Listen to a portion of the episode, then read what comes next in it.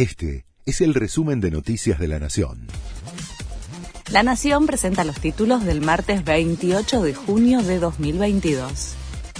La justicia pidió colaboración a seis países para investigar a la tripulación y al avión venezolano de origen iraní retenido en Ezeiza envió nuevos exhortos a Estados Unidos para saber si hay causas abiertas contra los iraníes. Además, solicitó datos de la carga, el avión y la tripulación a México, Uruguay, Paraguay, Venezuela y al consulado iraní.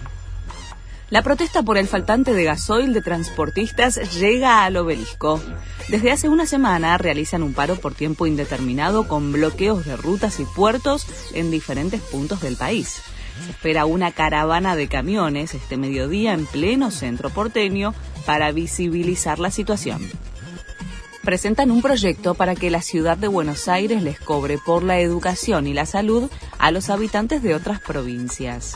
Lo proponen Roberto García Moritán y Marina Quienas, legisladores de Republicanos Unidos. La iniciativa promueve que las otras jurisdicciones abonen por los servicios prestados a sus ciudadanos en la capital. Abarca a los sistemas de salud y de educación públicos.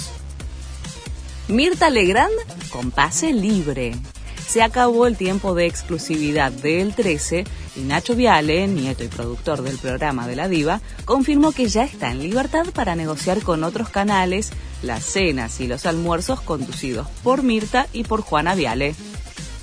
Se cerró la quinta fecha de la Liga Profesional.